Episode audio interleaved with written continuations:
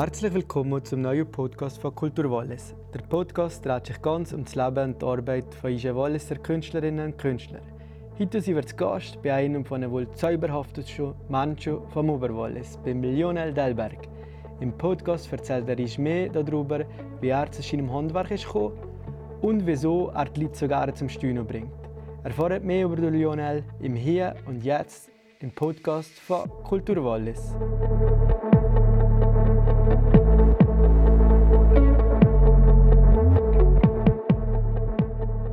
Salut Lionel, schön, dass du da bist. Stell dich doch kurz vor. Hallo, ciao Valentin, merci für die Einladung. Du hast gesagt, Lionel ist mein Name und äh, ich bin in Brig aufgewachsen. Und bin Zauberer, für die, die es nicht wissen. Wir sollen anfügen, gell? ja, ich glaube, das wissen schon recht viele Leute. Aber ähm, jetzt, was mich interessiert, wieso machst du das? Was begeistert dich an der Zauberei? Mich begeistert eigentlich an der Zauberei das, was jedes Kind äh, begeistert, nämlich so ein bisschen die Faszination eben von jemandem kann etwas zeigen, was die Person nicht versteht. Also die Emotion vom Nicht-Verstehen, vom Verzaubert sein. Das hat mich natürlich selbstverständlich auch interessiert als Kind schon und ist bis heute so geblieben. Das ist der äh, Hauptdriver, sagt man auf Englisch. Ich weiß das deutsche Wort nicht, aber so quasi meine Haupt, meine Hauptantriebspunkt, meine Hauptantriebskraft bis, bis jetzt quasi liegt so im Moment vom Nicht-Verstehen zu scheichen. Du hast das Wellen geschlagen. Weißt du, du noch wissen angefangen, was dein erster Zaubertrick war? Der allererste Zaubertrick, den ich gemacht habe, war ein äh, Effekt mit einem Fingerhut. Da hat mir jemand gelernt, ein Bekannter von uns, der mal auf Besuch gekommen. Und äh, da hat mir ganz einfach einen Trick gezeigt mit einem Fingerhut. Und da hat mir das auch gelernt. Das hat mich extrem fasziniert. Und ich habe den lange vorgeführt, über Jahre. Immer der gleiche Trick. Leider, das ist ein bisschen schade. Ich weiß nicht mehr genau, wie das technisch gelaufen ist, wie das abgelaufen ist, aber ich bin mir ziemlich sicher, aus äh, heutiger Sicht würde ich das relativ scheiße finden, der Effekt. Okay, ja, das nehmen wir jetzt natürlich Wunder. Und, aber dann hast du dich sicher auch immer mehr professionalisiert in deinen Auftritten, immer mehr Publikum. Ist der, wie ist der nachher dazu gekommen, dass du ja etwas Sachgeld hast verdient mit dem? Am Anfang ist wirklich, kann man nicht sagen, professionell was ich nicht gemacht habe, sondern ich einfach vor allem gezaubert halt für familienintern, für andere Leute, die ich ein bisschen kennt habe. Und irgendwann wäre es mal ein bisschen grösser geworden. Und es ist vor allem in dem Moment grösser geworden, als ich studiert habe. Und dann habe ich nachher einfach angefangen, für so kleine Firmen aufzutreten, für Organisationen, zum Teil auch für Hochzeiten, Geburtstage, also wirklich so klassische Privatevents und habe ein bisschen Geld verdient. Und das, was wir wieder gemacht haben, war finanziell nicht interessant, aber sonst sehr lustig, so an Studentenpartys aufgetreten. Aha, aber jetzt müssen wir gleich noch verraten, was hast du eigentlich studiert? Ich habe Wirtschaft studiert, also ein klassisches äh, Betriebswirtschaftsstudium habe ich gemacht, an mehreren Orten, aber eigentlich äh, ja, nicht unbedingt ein Zauberstudium, gar nicht. Aber kommt mir heute noch sehr zu gut, das Studium, das ich gemacht habe, weil das ist doch etwas, was man auch als Zauberer viel braucht, das Know-how quasi zu wirtschaften, ist sicher etwas, was ich heute immer noch brauche. Aber was mich jetzt wundert, ist, du hast ja sicher einen Plan gehabt, vielleicht, wenn du Wirtschaft studiert und, und wie ist der dazu gekommen, dass du dich auf einmal hast umentschieden ich gehe nicht den Weg weiter, sondern ich will Zauberei zu meinem Beruf machen. Wirtschaft ist einfach so ein bisschen so wie aus, habe ich viel das Gefühl. Das studieren ein bisschen die Leute zum Teil, die nicht so einen riesen Plan haben. bei mir war es definitiv auch so. Gewesen. Ich habe Wirtschaft studiert, weil ich, einfach, ich bin nicht so sicher war, oder, was ich genau machen wollte. das ist natürlich Wirtschaft auch eine gute Grundausbildung. Weil eben so die Wirtschaft aus machen, glaube ich, noch recht ein paar Leute, die nicht so sicher sind, was genau machen wollen. Vielleicht auch nicht extrem wollen, zum Fachidiot werden, fachspezifisch, und nachher aus dem Grund äh, da studieren. Mir war es so. Gewesen. Ich habe immer schon natürlich viel gezauber, eine grosse Faszination für die Zauberei gehabt. Aber es war mir dann schon klar, gewesen, das ist nicht etwas, was ich jetzt könnte quasi sagen das mache ich jetzt einfach mal so, ohne dass ich irgendwelche Anknüpfungspunkte habe. Ich habe ich studiert und äh, eigentlich habe ich das mit Überzeugung gemacht. Und das andere ist noch quasi der entwickelt mit den Jahren.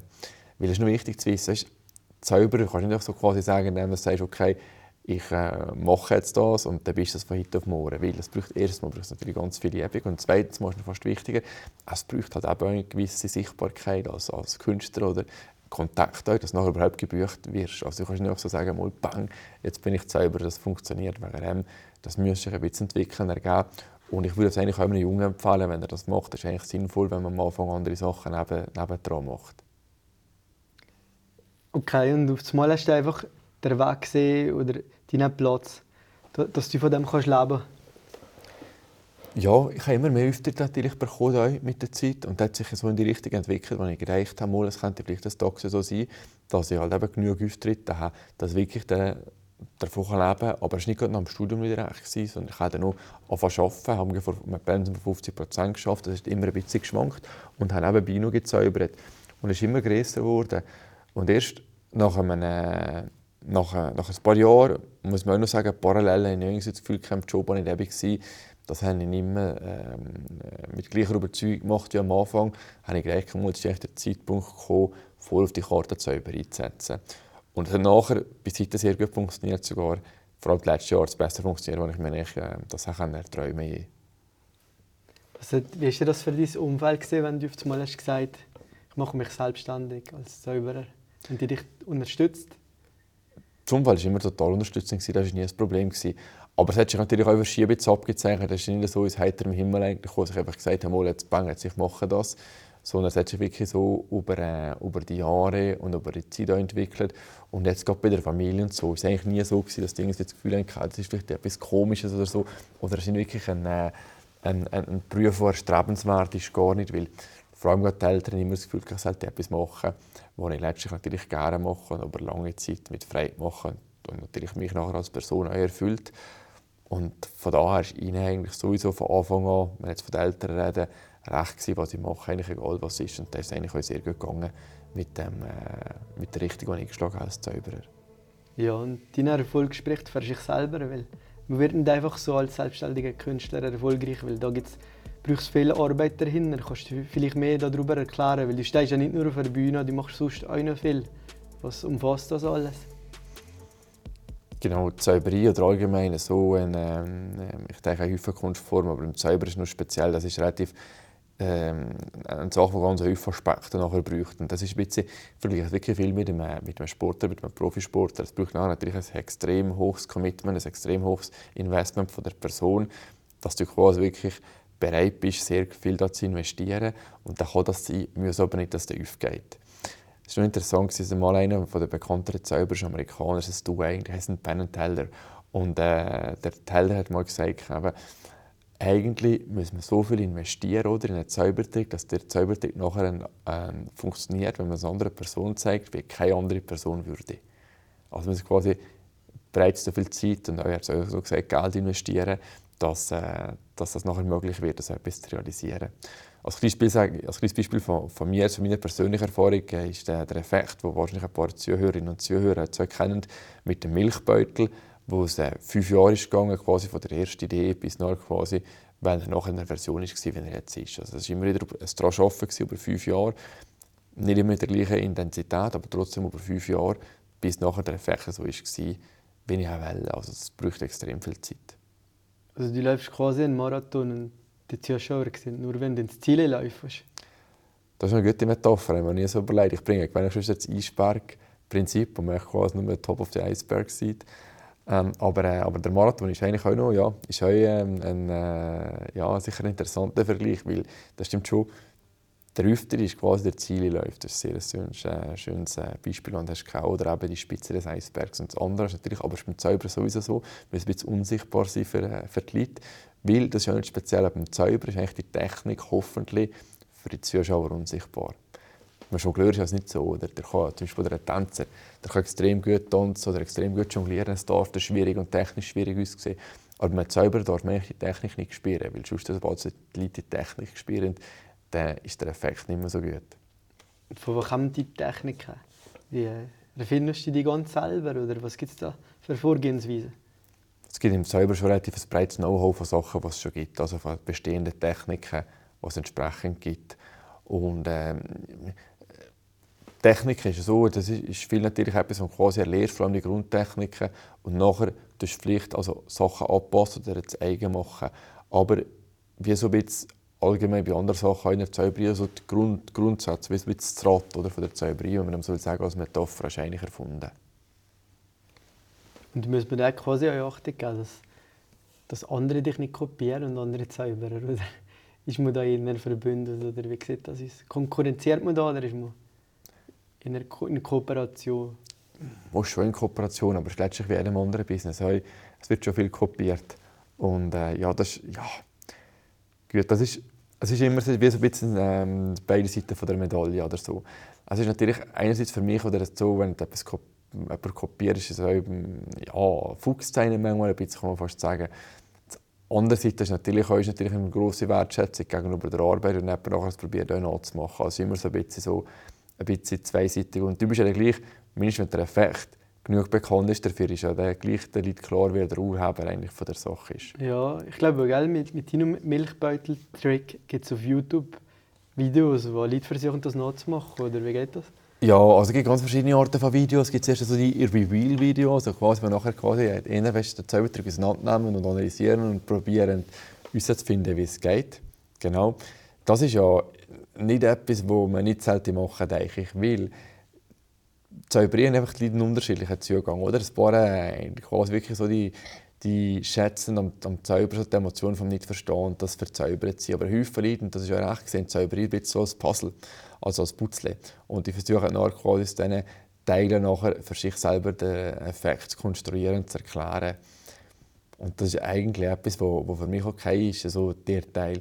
Das andere, was kopiert wird, was ein bisschen heikler ist, was jetzt auch passiert ist, und das ist im Zauber nicht anders als in anderen Wirtschaftszweigen. Es wird halt sehr viel kopiert im asiatischen Raum. Und gerade jetzt entsprechend da beim Milchbeuteltrick ist eben jemand, der quasi da dem Zaubertrick äh, veröffentlicht hat, also auch so ein Milchbeuteltrick. Und äh, schon relativ klar basierend ist, dass eine Kopie von dem ist, was ich gemacht habe. Genau, es funktioniert zwar Gott sei Dank nicht gleich. bin einigermaßen zufrieden aber das ist relativ klar, dass das da kopiert worden ist.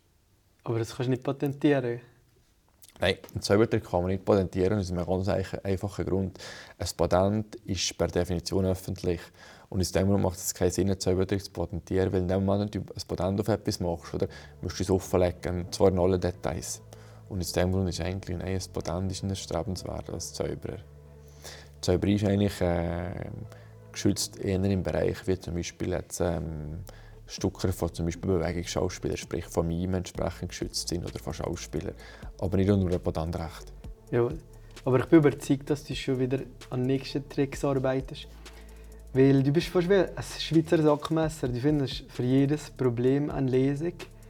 Ähm, hast du so einen eigenen Stil? Quasi? Ist das dein Stil, dass du für Alltagsprobleme Lesungen findest? Damals mal gesehen, das ist jetzt eher natürlich ein, ein, ein Stil, ein dramaturgischer Stil, den ich habe. Also etwas, was ich probiere, quasi mit meinen Zaubertricks zu machen, weil ich gerne habe oder echt den Anspruch habe, dass meine Zaubertricks eine gewisse Relevanz haben für die Leute. Das heisst, ein bisschen über das Wissen nimm mal eine Karte und du findest die Karte wieder. Vor allem, wenn sie gebunden ist in einer, in einer Geschichte. Und ja, ob jetzt da, also das quasi als Schweizer Sachmesser so will bezeichnen. Vielleicht kann ich diesbezüglich auch noch sagen, was ich einmal nicht mache, zum Beispiel ich zaubere in, äh, im Privat eigentlich nicht oder für irgendetwas, was auch immer zu erreichen. Sondern es ist schon für mich eine Unterhaltungsform und somit auch eine Kunstform. Und was ist äh, dein Ziel schlussendlich beim Auftritt? Wann bist du glücklich beim Auftritt? Ich bin mir sehr zufrieden beim Auftritt, wenn die Leute zufrieden sind mit, dem, äh, mit meiner Performance, mit meinem Auftritt das merkst du eigentlich anhand der Reaktionen. Also in dem Moment, wenn ich quasi den Leuten die Emotionen transportieren von dem nicht verstehen und ich merke, die Leute sind, sind äh, verzaubert von dem, was ich gemacht habe, sind bestenfalls sogar berührt, dann ist für mich ein guter Auftritt, weil die Zauberei ist immer basierend auf Interaktion mit dem Publikum. Und ähm, äh, das, das kann ich gut verstehen, dass die Interaktion, kannst du das irgendwie testen im Vorhinein von, von einer Show? Oder, oder wie, weil, das siehst du ja erst vor großem Publikum, was wirklich funktioniert. Wie versuchst du das zu entschärfen, dass du ein bisschen sichere Nummer fährst? Das ist eine ganz gute Frage. Zuerst ist immer quasi immer so überlegen vom Effekt und das Üben nachher von dem ähm, Effekt für mich und nachher mache ich das auch, wenn es vor allem etwas ist, vor einem Spiegel oder nachher vor einer Kamera, wo ich mich filme und nachher mal schauen, ob das so eigentlich so in einer Rohfassung funktioniert. Und nachher das effektiv mal probieren, also bei Auftritten, wenn ich das zum Beispiel quasi in einem bestehenden Auftritt halt etwas Neues mal einbaue und schaue das erste Mal, ob das verhält. Und wenn nachher ganze Shows spiele, dann spiele ich sogenannte Tryouts. Das heisst, zum Beispiel jetzt, wenn ich in der Westschweiz auf Tournee bin mit dem aktuellen Stück «Rien que la vérité», habe ich, bevor ich in größeren Saal gespielt habe, habe ich wirklich einfach drei, vier Vorstellungen gemacht in äh, in einem kleinen Theater mit 50, 60 äh, Leuten halt für das Testen, ob es funktioniert. Und hat es funktioniert? Ja, aber es ist natürlich immer so, wenn du Tryout spielst, du musst auch schon Sachen anpassen. Wegen dem spielt man schon, es hat schon Sachen die nicht so funktionieren haben, wie ja. ich wollte. Also wir müssen entsprechend anpassen. Aha. Und du hast auch früher vor allem in der Deutschschweiz gespielt oder bist aufgetreten und jetzt tust du die, den Röstengraben oder die Kaspi überwinden und gehst auch in die Westschweiz. Was bedeutet das für dich? Ja, es ist ja spannend, du kannst in einer anderen Kultur auftreten, weil immer, wenn die Sprache ändert, nachher quasi der Rhythmus ändern oder, von einem Stück natürlich auch, weil jetzt geht schon Deutsch und Französisch schon eine andere äh, Sprache, eine andere Sprachenfamilie sind oder eine andere Sprachstruktur haben. Das heißt, das ganze Timing ändert. Und mit der Sprache ändert nachher immer die Kultur und die Eigenheiten von einer Region. Das heißt, bei mir eigentlich, wenn ich etwas noch etwas anderes mache in einer anderen Sprache, ist es eigentlich nicht eine Übersetzung in erster Linie, sondern eine Adoption. Das heißt, ich mache das Stück quasi neu für, für, die, für den anderen Sprachraum. Ja, das ist spannend und sicher auch sinnvoll. Was wären deine Träume und Ambitionen für die Zukunft? Im Moment ist natürlich, bin ich, bin ich, äh, bin ich äh, extrem glücklich und zufrieden, wie es läuft. Das ist wirklich im Moment eigentlich sehr, sehr schön, so wie ich es machen kann.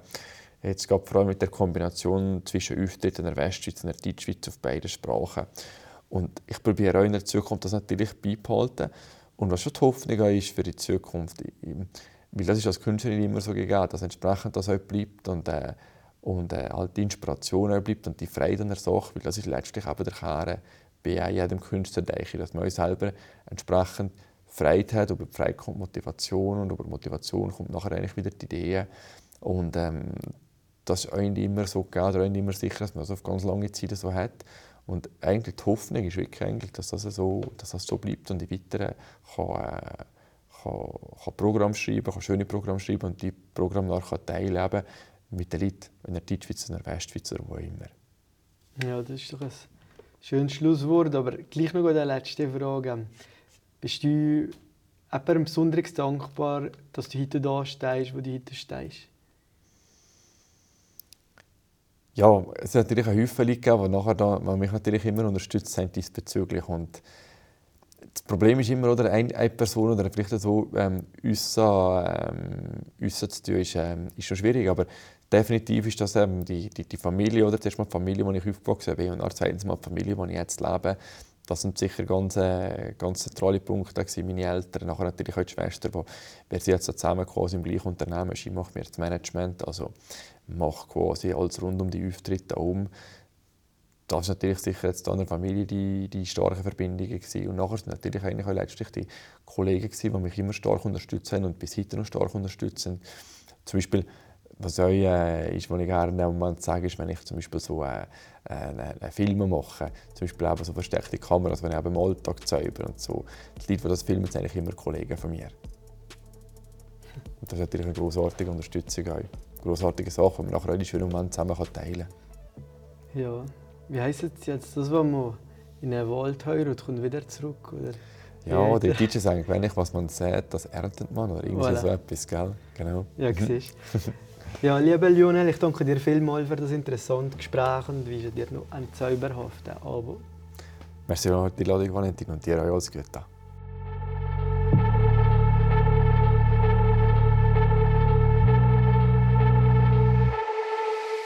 Liebe Zuhörerinnen und Zuhörer, wir hoffen sehr, dass auch der Podcast von Kulturwallis gefallen hat.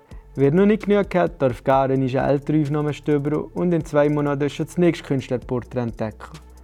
Wer immer auf dem neuesten Stand von der Walliser Kultur will bleiben, dem empfehlen wir einen regelmäßigen Blick auf kulturwallis.ch und ein sogenanntes Follow auf unseren sozialen Medien wie Facebook, Instagram, TikTok, Spotify oder auch LinkedIn. Bleiben